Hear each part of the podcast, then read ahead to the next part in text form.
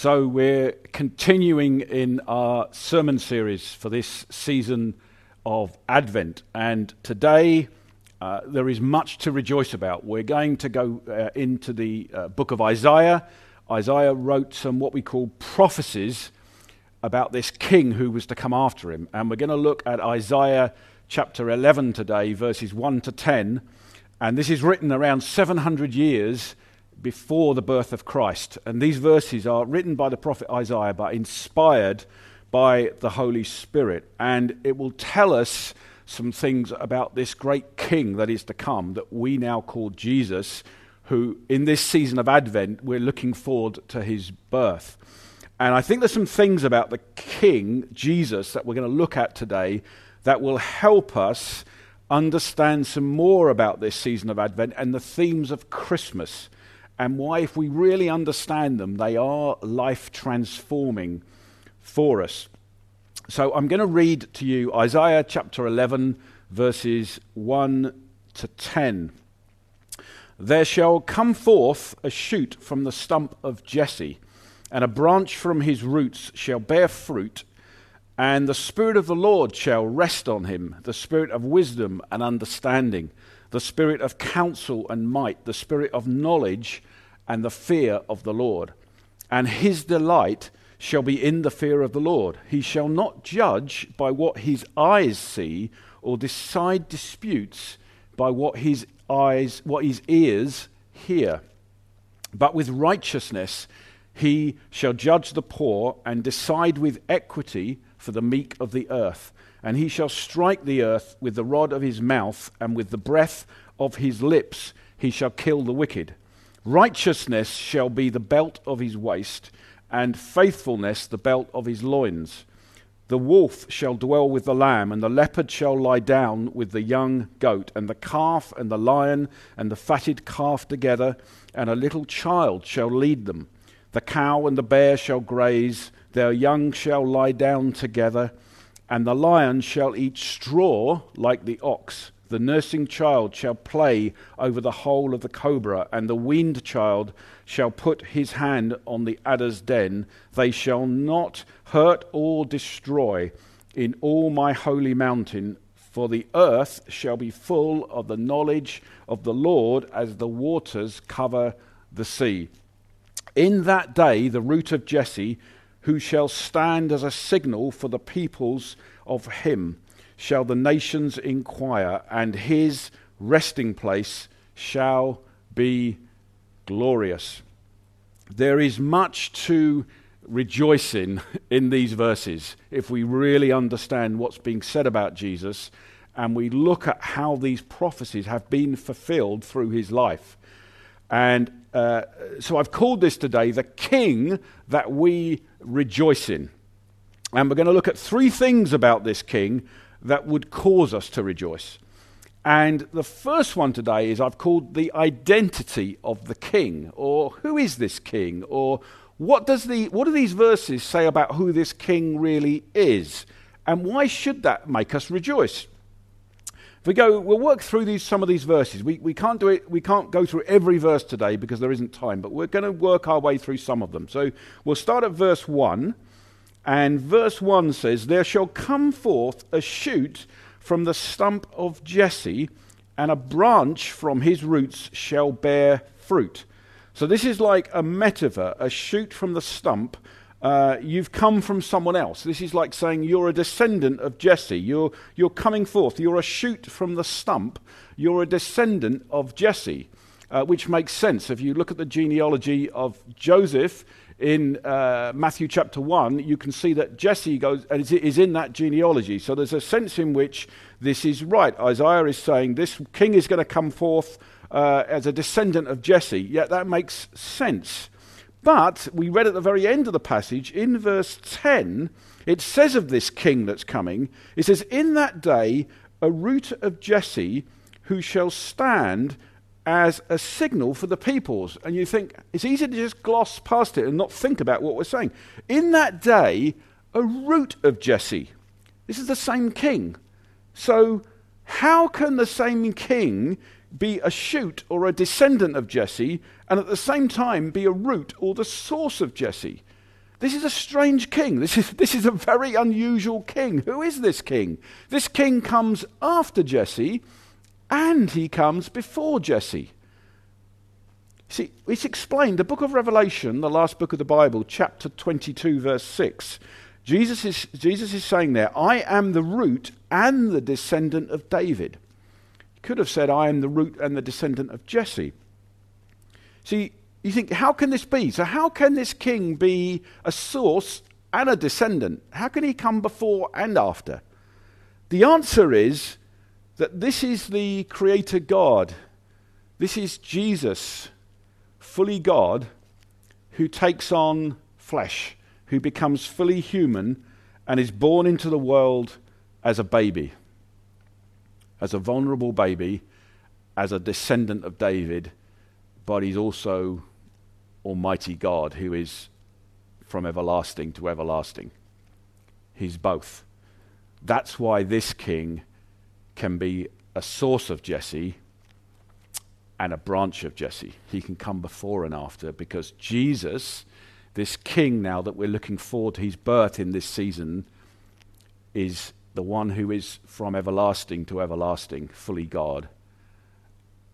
And yet he's also fully human and born as a baby in a stable in Bethlehem. See, the world understands two kinds of religion, I think, very well. It understands a, rig- a religion of morality, which says that if you're good, you'll get blessed and you'll be okay. And if you're bad, you'll kind of, you'll kind of get wrath. Uh, so, or says, look, I, I've done more good things than this person, so I'm better than them, so I'm going to get treated better. It's kind of a religion, what I call a religion of morality. And there's lots of people who believe that. The more good you do in the life, the better it'll be for you. There's also a religion of acceptance that the world knows very well, that where God is kind of a spirit of love if he exists, he's kind of this spirit of love, and I get to decide what's right and wrong, and somehow everyone is going to get accepted. It's going to be okay for everyone. And a real understanding of Christmas and a real understanding of the identity of this king would say that neither of those are right. This isn't about morality, and it's not just about everyone gets accepted. See, these are religions of the self, they're all about me. Whereas Christmas tells us the story of Advent, this coming king who's born as a baby, tells us that, that God Himself comes. Jesus Christ is born as a baby, fully God and fully man. Not, he's not just a prophet, it is God who comes to find you. This is what we're looking forward to in this season. He reveals Himself. He shows who he really is. He comes and walks the earth. He's born into this world. Not just to tell you about the law and a code and morality, not just to say that everything's okay. You see, because through the birth of Jesus, through his life and death on the cross, a price had to be paid for sin, for the things that separate us from God, and they get put on Jesus Christ at the cross but death can't hold him, and he's raised from the dead. This, when we understand who Jesus really is, what he came to do, what his life and death meant, it shows that this, the real meaning of Christmas isn't about just a religion of acceptance. It's about God showing who he is and coming to rescue us. I want to say to you, what are you basing your life on? Maybe it's hard work. Maybe it's your relationships. Maybe it's friendships. Maybe it's trying to do the right thing. Eventually, they will all disappoint you. There's an exchange between Jesus and his disciples in Matthew chapter 16. And in verse 16, uh, Jesus is asking them who he is. And, and Peter says, You're the Christ, you're the Son of the living God. And Jesus replies in verse 17 and says, Flesh and blood has not revealed this, but rather my Father in heaven. You see, has God revealed the identity of this king to you? He can. This king is the root and the branch. He comes before and after Jesse. That's what these verses are saying. He's the one from everlasting to everlasting, but he also steps in to this world as, as a man, fully God and fully man, to rescue us from the things we couldn't rescue ourselves from, to make us right with God. Have you really understood the identity of this king? Today, if you haven't, if you're not sure, if you've got questions, ask God and say, God, show me who Jesus really is. I want to see. Help me see. These are spiritual things. God reveals God, He reveals Himself to you. Ask Him. So that's the identity of the king. There's much to rejoice in here. the, the, king who comes, the one who's everlasting, comes and walks the earth, is born as a baby. We should rejoice. It's remarkable. It's wonderful. The second thing I see in this passage about the king is the wisdom of the king. We just go on to verse 2. And the Spirit of the Lord shall rest on him the Spirit of wisdom and understanding, the Spirit of counsel and of might so this king will have wisdom, he'll have understanding, he'll have wise counsel. He knows the right thing to do, far more than we do. This is good news for us.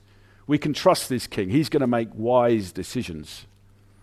But it's more than that because he's got the spirit of counsel and of might.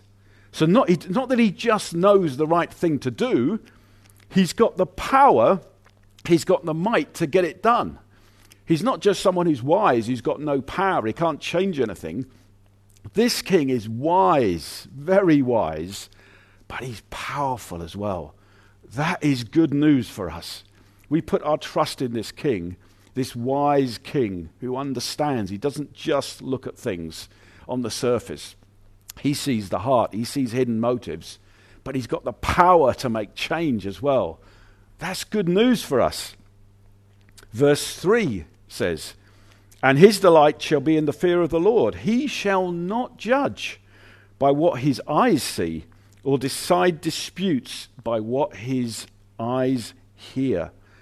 I look at this verse and I think, I'm so pleased this is true about Jesus. Because when I look at myself, I think of the, the, some of the most foolish things I've done in my life, some of the decisions that I've made, and how many times did I just go on the outward appearance? This seems what it's like. Oh, I think this is right. Oh, yeah, this looks okay, without really understanding what was happening on the inside of someone. Sometimes, even myself, not really understanding what are my motives in this situation. So often I've made maybe a quick decision about someone. I've, I've not really had the wisdom and the understanding to see what's happening on the inside, see the hidden things. Jesus has the wisdom, the counsel, the understanding, the power to penetrate further and to see clearly. The wisdom of God is one of the major themes of Christmas wise men come, the three magi, and bow down and offer gifts. And in some ways, this is, they actually did, but I think this is also a, a metaphor for the wisdom of this world bowing before the wisdom of God. The wisdom of Christmas is so often foolishness to the world. When the message of Christmas is really explained as it's written in the Bible, it is foolishness to this world. And why is that? Well, I think it's mainly because it, it's wisdom that turns the world's idea of success upside down. It's, it, it does things that the world think is few. It wouldn't, if, if the world had it their way, they wouldn't do it this way. It's, it's, it's silly. Jesus born into a stable. How crazy is that? You see, if I, if when I was much younger, let's just say I was around the age of 20, in my 20s, I sat with some of my friends and said, I'm going to do some strategic planning for my life. Um, I want you to help me plan here for a really successful life where uh, 2,000 years from now, almost everyone in the world is going to know my name. I mean, that's a pretty crazy goal, but let's just go with me for a moment. So you sit down and you think, okay, I've got these 30, 40 years ahead of me. Uh, how is it? What do I have to do that most people in the world will have heard of me? Uh, and actually, 25%, maybe around that figure, of the world's population are going to center their lives on me.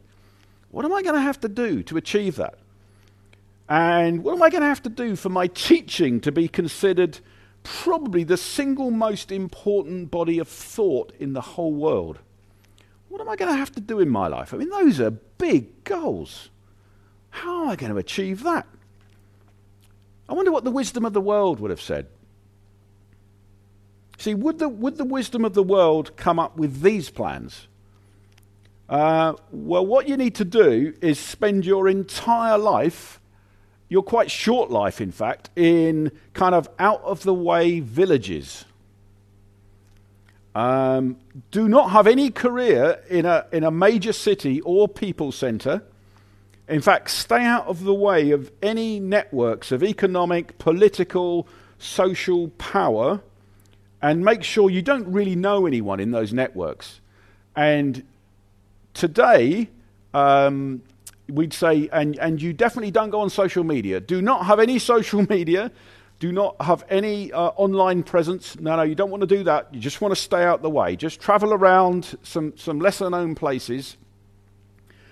And very soon after you begin your career, make sure that you get executed in disgrace. That's how you're going to achieve in 2,000 years um, almost everyone knowing your name. And the world would go, that's complete foolishness. But that is what Jesus did. That is the wisdom of God. It's not the wisdom of this world. Nobody would ever have come up with these strategic plans, but it was God's planning. And his wisdom looks foolish to this world. Christmas itself is a miracle. The Son of God born to a virgin, conceived by the Holy Spirit. It's a miracle. It's the only way God could do it because he had to start again. Because the Bible says we were of Adam's race. We were from Adam, and God had to start again through his Son, Jesus Christ, that we get spiritually born into him. It's the only way God could have done it. And the world looks on and said, What is this craziness? This isn't right. This isn't how we do it. And God says, No, no, this is the wisdom of God. It's not the wisdom of man.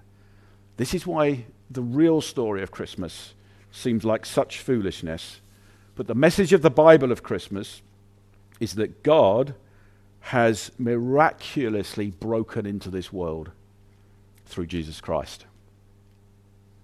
And now there is hope and mercy and power, and this is what changes lives 2,000 years later. There's glory in the stable, born in the stable, and no one really sees it. This is the wisdom of God. I'm so glad that God did it this way. This is the wisdom of the king. These are the things that Isaiah is describing. This is good news for us today. You've accepted Jesus into your life. Rejoice, rejoice, rejoice because the wisdom of God is through Jesus Christ. It's so much better than anything I can come up with. It's so much better. It's so much greater. It's so much more wonderful. The wisdom of Jesus Christ, the great King, the one who's the source and the descendant, the one who's everlasting, the one who penetrates. He has the wisdom to penetrate beyond the surface, and he has the power to change lives we rejoice in this King. We rejoice in the wisdom of God shown to us through the Lord Jesus Christ. And the last thing I want to say today about this King that causes me to rejoice, and I've called this um, uh, the peace of the King. The peace of the King. Verse 11, uh, the, verse, uh, the last verse we, we read together. Um, actually, no, it's verse, it's verse 10, isn't it? It's verse 10. It says, In that day, the root of Jesse who shall stand as a signal for the peoples. Of him shall the nations inquire, and his resting place shall be glorious. You see, the joyful news is that today there is rest for all who believe in this King Jesus. This is the good news of the gospel. Romans 5, chapter 5, verse 1 says, Therefore, since we have been justified by faith, we have peace with God. We've been justified by faith. We've been made right with God the Father through faith, through believing in Jesus. And therefore, that means we have peace with God, with our Creator. Oh, this is, this is good news. We have peace with God through our Lord Jesus Christ. This is good news. 2 Corinthians chapter 5 verse 21 says, "For our sake he made him, that's God made Jesus to be sin who knew no sin, so that in him, so that us in Jesus, we might become the righteousness of God. We might get right with God. We get to rest. We get peace. This is so often overlooked. And we come into this season of busyness at the end of a strange, stressful year with this disease that has gone through the whole world, changed our lives. Uh, it's been a tough year. It's been a busy year in many ways. It's been an unsettling year. And this gospel, this good news, this king who comes to bring peace, and the Bible prophesies about him that he will have a resting place for us. We have been set free from just trying harder to keep God happy. The gospel that I see in the Bible doesn't involve us trying harder. It involves us understanding and accepting the perfect life and work of Jesus Christ at the cross. And we get peace with Almighty God. We get to rest. Our consciences are clear. It's like God has dealt with everything that stood between us and Him and the resting place of Jesus is glorious. Life can be tough, it can be hard work. For many of you, you could say this has been a hard year, stressful. In Matthew chapter 11, Jesus seems to know some things about life. Well, he walked the earth. See, he's a, a spirit of wisdom on him. He understands. In Matthew chapter 11, verse 28, he says to people, he says this to people who are around him. He says, Come to me, all who labor and are heavy laden, and I will give you rest. Come to me He's not saying, all of you that are tired and weary, you're, you're, getting it wrong because you're not doing this and you're not doing this. And if you just started to do that, if you got up in the morning and did this and finished the day by doing this, oh no, you'd get peace. He's not saying that. He says, Come to me. If you want rest and you want peace, in the midst of this season, at the end of this year, Jesus is saying these words are echoing out. They're coming out of Scripture 2,000 years later. They're for you today, they're for me. Come to me. To me, Jesus says. Come to the person of Christ. All who labor, all who work hard, and feel like they're carrying a load, they're heavy laden and I, I, Jesus, will give you rest. Come to Jesus today. Come to Him. Come, bring your burdens to Him. Jesus hasn't come to put heaviness on you, He's come to set you free. This is the King who brings peace and rest. This is why we rejoice this morning. The next verse, verse Matthew 11, 29, what Jesus says, You come to me. He says, you will find rest for your souls. Rest for your souls. Oh, that's what we need. That's what we need, friends, in this season of strangeness, of uncertainty. What's going to happen next year? How's this year going to end? What's next year going to bring? Is the hope in the vaccine? Or actually, no, the hope is in coming to Jesus. There is hope in the vaccine, but the real hope is coming to Jesus, the one who brings you peace with Almighty God, with the God of glory, with the God of the whole universe. We get presented perfect in His sight through the work of Jesus Christ. Peace for our souls, rest. Are you in the good of that today? Next verse, verse 30, Matthew 11, verse 30, Jesus says, Why will you find rest for your souls? Well, he says, For my yoke is easy and my burden is light. Jesus doesn't come to bring pressure on us, he comes to set us free. The Bible says, Where the Spirit of the Lord is, there is freedom. Bible says if the Son of Man, if Jesus sets you free, you will be free indeed. This King brings us peace with God. Let that rest on you. Let the Holy Spirit just cause these things to come alive to you now. Drink in of the peace of God through the work of the Lord Jesus Christ. This King comes to bring peace with God. He comes to bring rest for your souls. His resting place is glorious.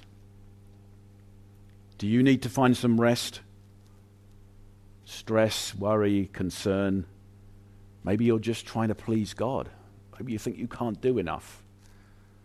God says, No, no, no. Come and find rest in Jesus Christ. Understand that His perfect life has been given to you now that you've received Him and made Him your Savior. It is glorious. It is wonderful. This passage looks forward 700 years to the birth of Jesus Christ, the King, the identity of this King, who is the one who's everlasting, before and after, and forever. The wisdom of this King who sees through the surface and has power to change. And the peace of this King who brings rest for our souls. It'll be okay. It's what God wants to say today by the Holy Spirit. You've received Christ. It's okay. It'll be okay. There's a resting place now for you. It's been prophesied about.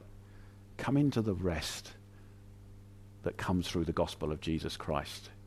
Bring your worries, your concerns, your things to the foot of the cross.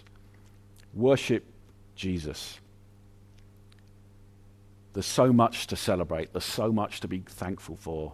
The real, as I said at the beginning, the real themes of Christmas, as I see them in the Bible, are life transforming.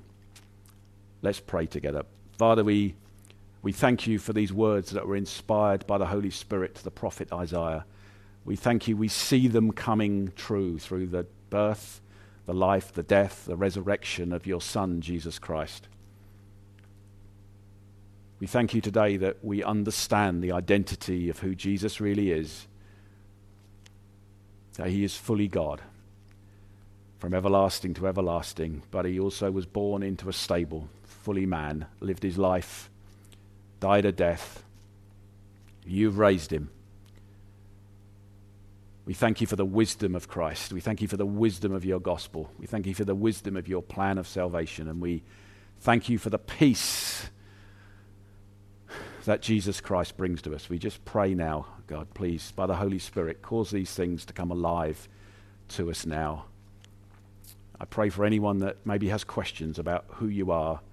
I pray, reach out to them now by the Holy Spirit. Reveal the person and the work of Jesus for his glory. Amen.